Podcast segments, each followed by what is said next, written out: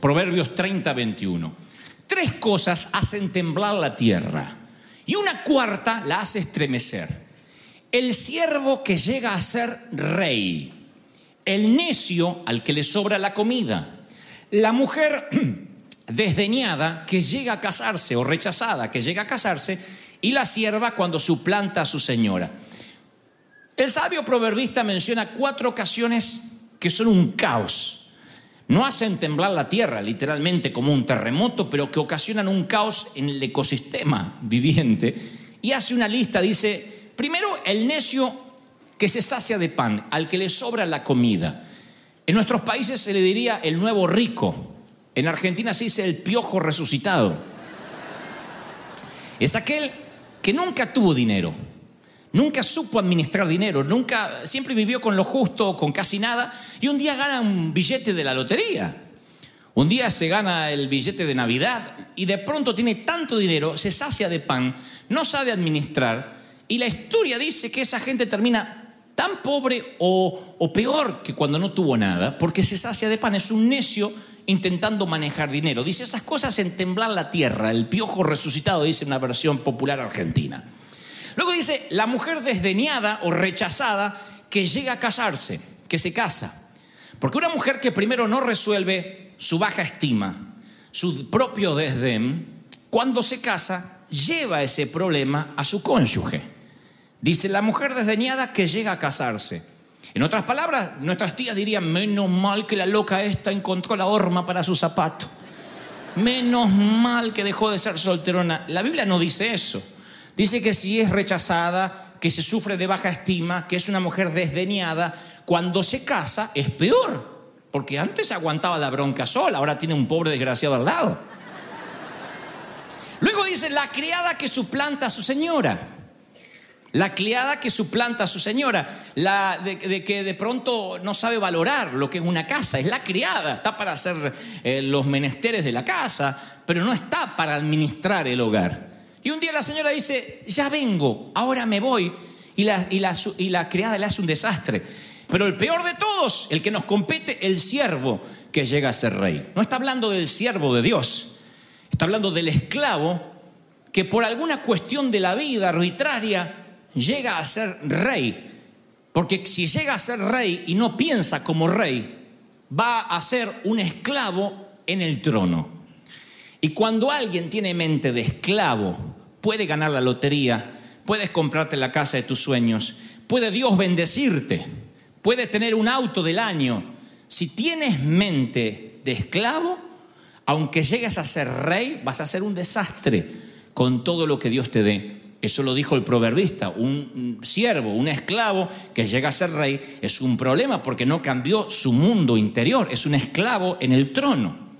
Para que Moisés pudiera liderar a su pueblo, Dios lo tuvo que procesar en el palacio.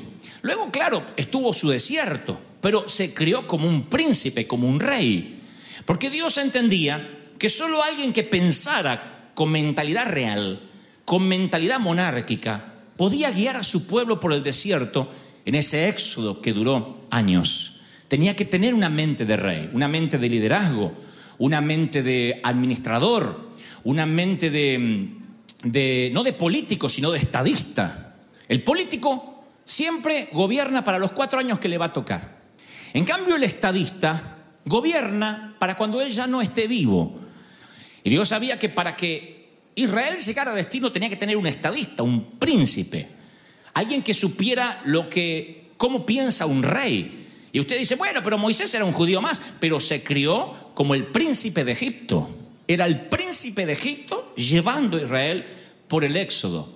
Es cambiar la mentalidad. Cuando él, cuando él tuvo que pararse tantas veces para hablar con Dios, y lo vamos a ver en minutos, van a ver ustedes que él habla con Dios, no como, ay Señor, no nos consumas. Él hablaba con Dios.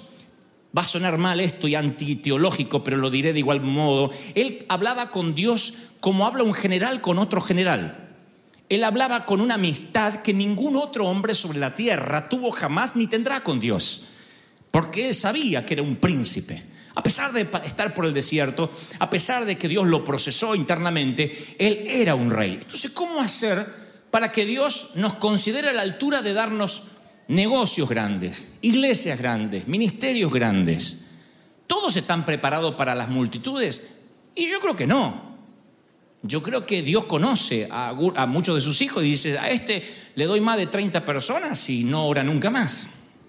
Este le traigo una cosecha grande y no le pueden tocar la mano ni con un palo la gente. A este le doy un negocio grande y deja de venir a la iglesia. Dios nos conoce, sabe cómo somos. Entonces a veces somos nosotros los que limitamos la bendición de Dios por tener una mente esclava.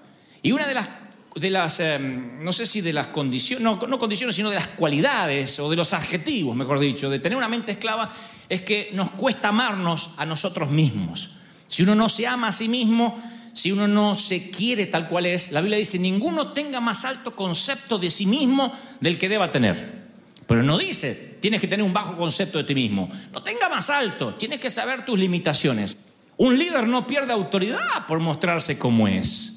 Uno ama más a aquel que muestra sus imperfecciones y te dice, yo también me equivoco. Yo sigo a un líder así hasta las puertas del infierno. Pero cuando alguien me quiere mostrar que es perfecto y hasta camina derechito así como si tuviera un palo en el corazón, yo digo,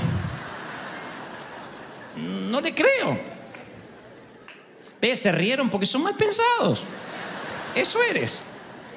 El problema no es la pobreza, sino la mentalidad de pobre.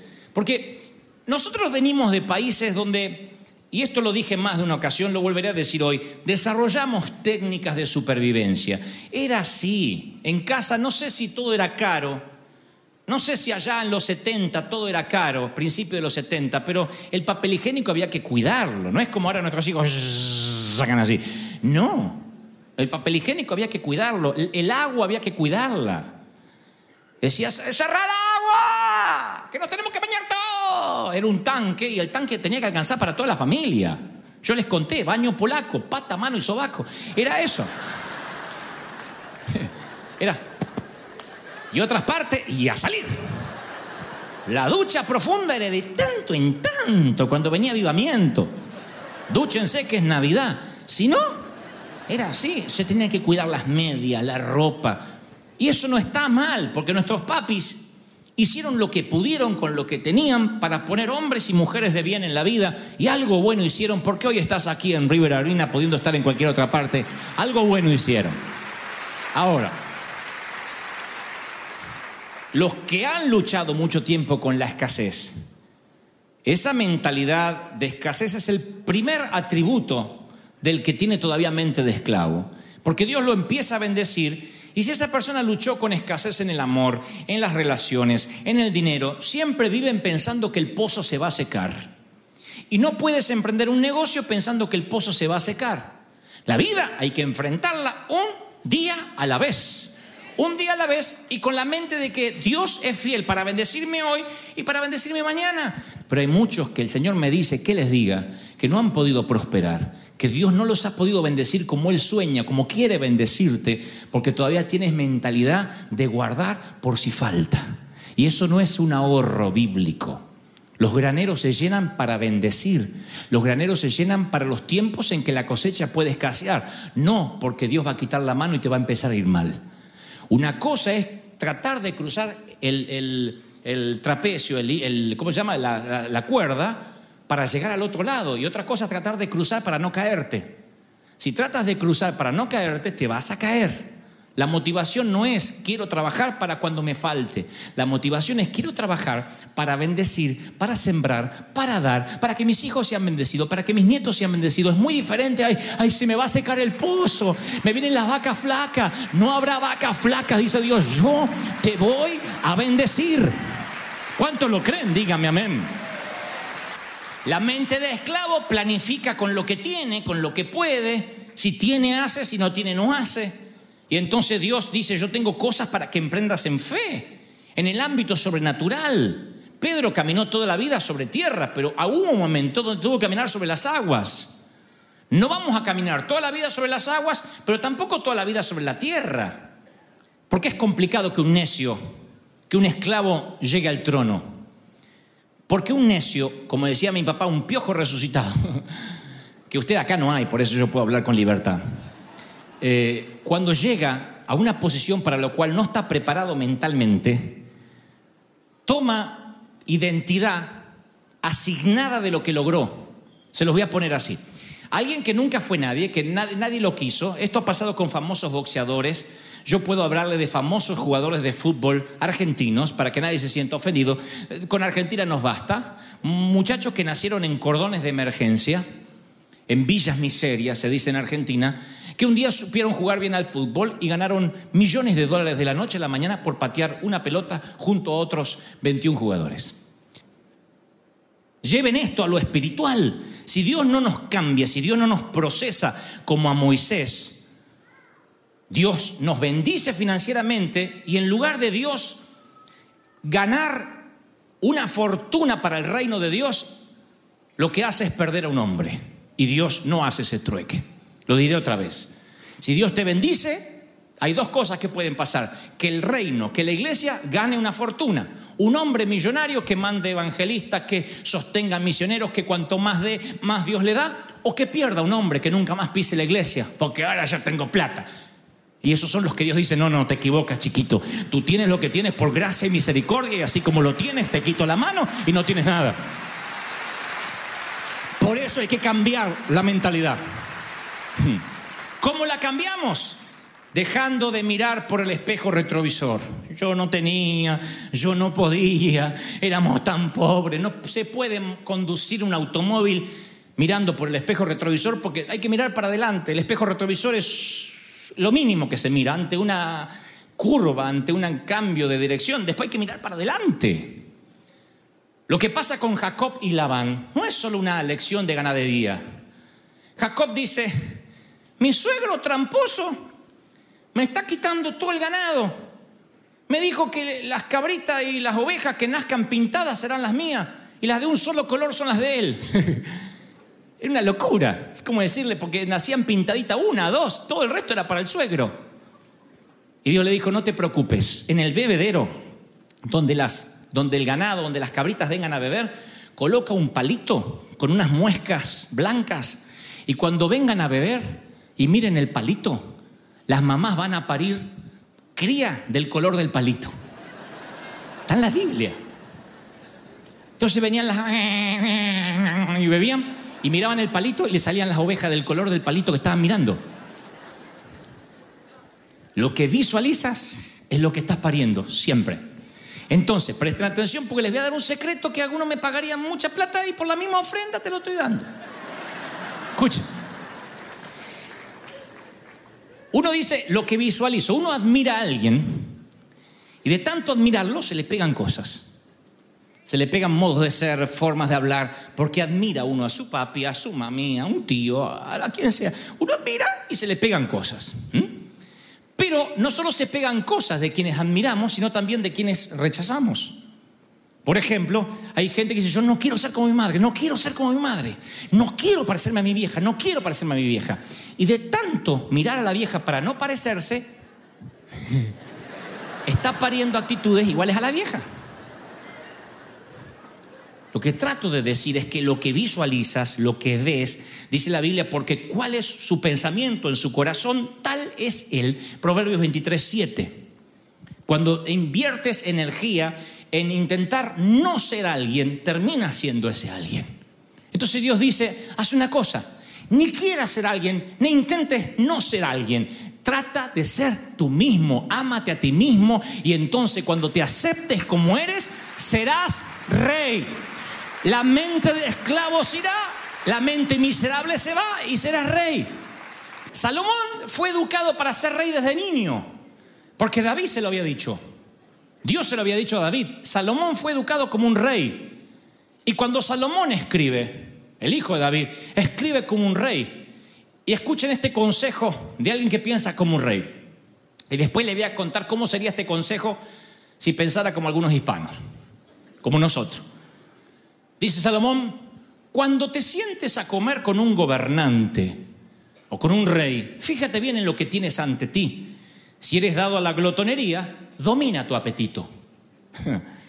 No codicies sus manjares, pues tal comida no es más que un engaño. Uno de los sabios consejos de los proverbios que dio Salomón. Vas a la. Cuando te sientes con un gobernante, no estoy diciendo, ¡oh, taco! Asado argentino. No hagas eso porque es feo. Pero lo que más me sorprende es que dice, cuando te sientes, da por sentado de que te vas a sentar con un rey. ¿Qué diría un hispano? Si te llega a tocar, aunque no creo, ¿quién te va a invitar? Pero si de casualidad te toca a alguien de dinero, aunque difícil, por donde tú me lo deas, no hay gente de dinero, pero bueno, no te chupe los dedos cuando vas a comer la carne porque queda feo. Limpiarse el barbecue de los dedos, usa la servilleta. Ese era un consejo de un miserable. Un rey dice, no, cuando te sientes, o sea, yo sé que te vas a sentar. Así que cuando te sientes, cuídate los modales, porque eventualmente en la vida te vas a encontrar con gente muy importante y da muchos consejos, los proverbios de cuando estés ante la grandeza, cuando tengas mucho dinero, cuando estés ante los sabios, cómo responder, cómo actuar, porque el que escribe es alguien que fue criado como rey. Pregunta, diría mi maestro de matemáticas. Mi maestra hacía así, pregunta, y movía la cabeza así como que le iba a agarrar un ataque epiléptico, pero era para hacer énfasis. Pregunta, si te hubiesen criado para que seas el presidente de la República de tu país, ¿crees que habría cambiado algo en tu educación? Piensa en lo que estoy diciendo, trata, de razonar lo que estoy preguntándote. Si tu mamá y tu papá hubiesen creído que ibas a ser el próximo presidente de la nación, Colombia, México, Argentina, Ecuador, de donde seas, ¿habría cambiado la forma de criarte, de alentarte, de apuntalarte? ¿O te habría criado como te crió? Yo puedo responder por ustedes. A mí no me criaron para ser presidente de la nación. A mí nunca me dijeron cuando te sientes con un rey. Nunca me dijeron para qué son tantos cubiertos. ¿Vieron que hay lugares donde ponen como cuatro o cinco cubiertos? A mí nunca me dijeron que hay que empezar con los cubiertos de afuera para adentro. Nunca. En casa compartíamos el tenedor, imagínense.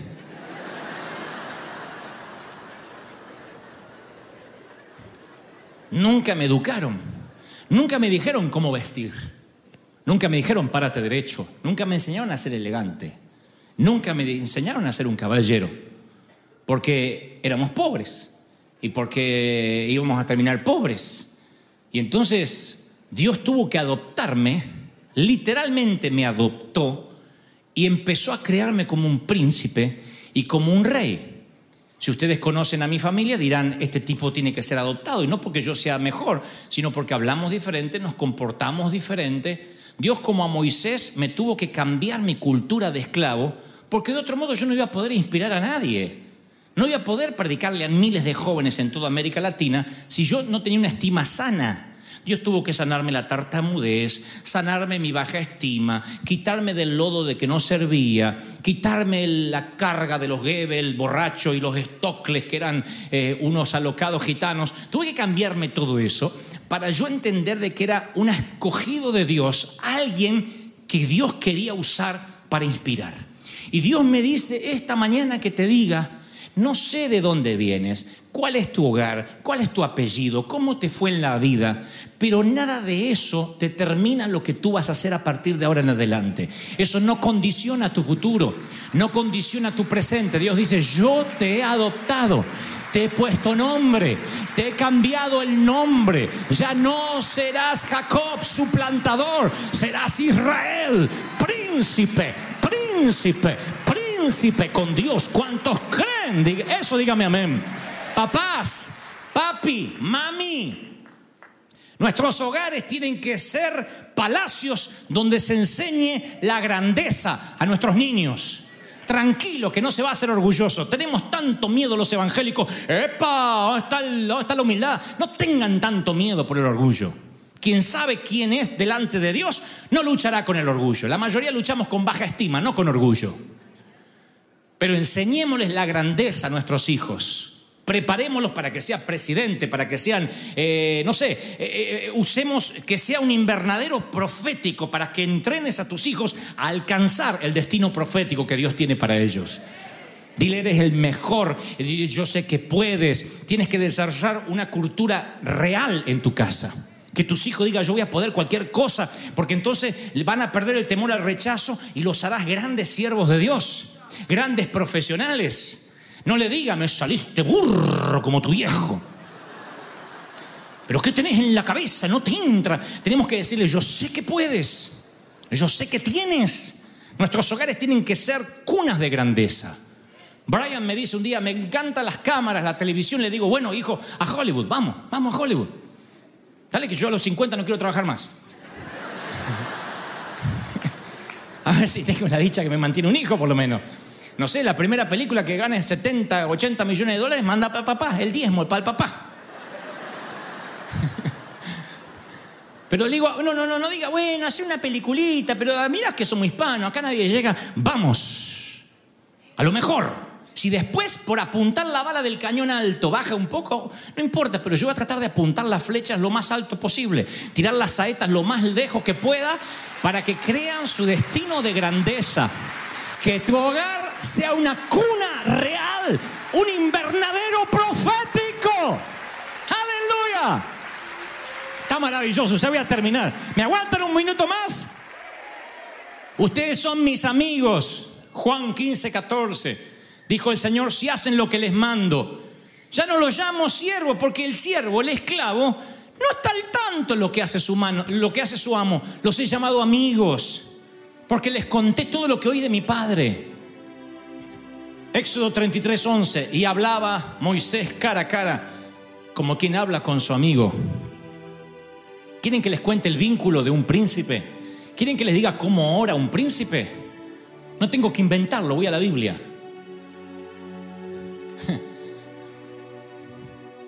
Ya me he dado cuenta, dice Dios, que este es un pueblo terco, Moisés. No te metas, príncipe. Voy a descargar mi ira sobre ellos y los voy a destruir. Pero de ti, príncipe, haré una gran nación. Moisés. No, no, no, no, no, no, no, no. ¿Cómo es que vas a descender tu ira contra este pueblo que es tuyo y que lo sacaste de Egipto con gran poder? Calma ya tu enojo. Calma tu enojo. Aplácate. Y no traigas a este tu pueblo la desgracia. Es tu pueblo, Moisés. Es el tuyo, Dios. Cálmate. Tú les prometiste a los descendientes que les daría la tierra como herencia eterna. Y entonces el Señor se calmó y decidió, desistió de hacerle a su pueblo el daño que había sentenciado. ¡Wow! Dios le dijo a Moisés, voy a presentarme ante ti en medio de una nube para que el pueblo me oiga hablar contigo y tenga confianza en ti. Éxodo 19:9. Se los diré otra vez. Voy a presentarme en una nube, dice Dios, ante el pueblo y hablaré contigo para que el pueblo tenga confianza en ti. ¿A quién Dios dice que el pueblo le tendrá confianza? Al príncipe Moisés, a causa de su amistad con Dios. Porque Dios sabía que para manejar cuatro o cinco millones de almas, había que pararse bien. Tú no sigues a un pusilánime. Tú no sigues a un líder que se muere de miedo ante la primera amenaza. Tú sigues a un piloto de tormenta que dice, tranquilos, confíen en que Dios está con nosotros. Así que Dios dijo, te daré una prueba, hablaré contigo y que todo el pueblo vea que tenemos una amistad. Qué distinto es a cuando te sientes esclavo. Ten misericordia, Señor, no me aplastes ay Señor, ten piedad. Y tienen una, una relación unidimensional con Dios, una relación robótica de esclavos. Y Dios dice, si permaneces en mí, dijo el Señor, y mis palabras en ti, pide lo que quieras y será concedido. Pero si, oiga, pide lo que quieras si permaneces en mí, si eres mi amigo. Pero si no eres mi amigo, estás violando una relación sé mi amigo y vendrás a mi casa, abrirás la nevera, te servirás lo que quieras, te recostarás en el sillón, levantarás los pies y no me molestará, me sentiré honrado, te sientes cómodo en mi casa. Pero si no eres mi amigo, estás violando una relación. Si no eres mi amigo, simplemente dedícate a esperar a que te atienda, a que te sirvan, Siéntate ahí y te sientes. Esa es la relación que por años muchos tienen con Dios porque su mente es de esclavo y no pueden llegar al trono. Alguien necesita oír esta palabra. Dios dice, yo he querido darte un negocio como te lo prometí hace mucho tiempo. No quiero que mueras como empleado. Te he puesto para cabeza y no cola. Pero no soy yo el que ha cortado la mano. Eres tú, el que no has cambiado el chip. No sabes quién eres todavía en mí no sabes quién eres en Cristo. Si tienes amistad conmigo, si te paras como príncipe, te voy a bendecir. Como princesa, te voy a bendecir.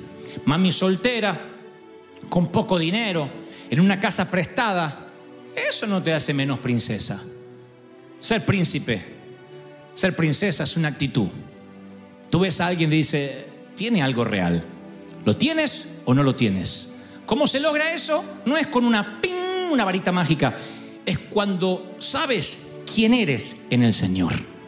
Cuando reconoces quién eres, dejas la mentalidad miserable. Te acostumbra más a dar que a recibir.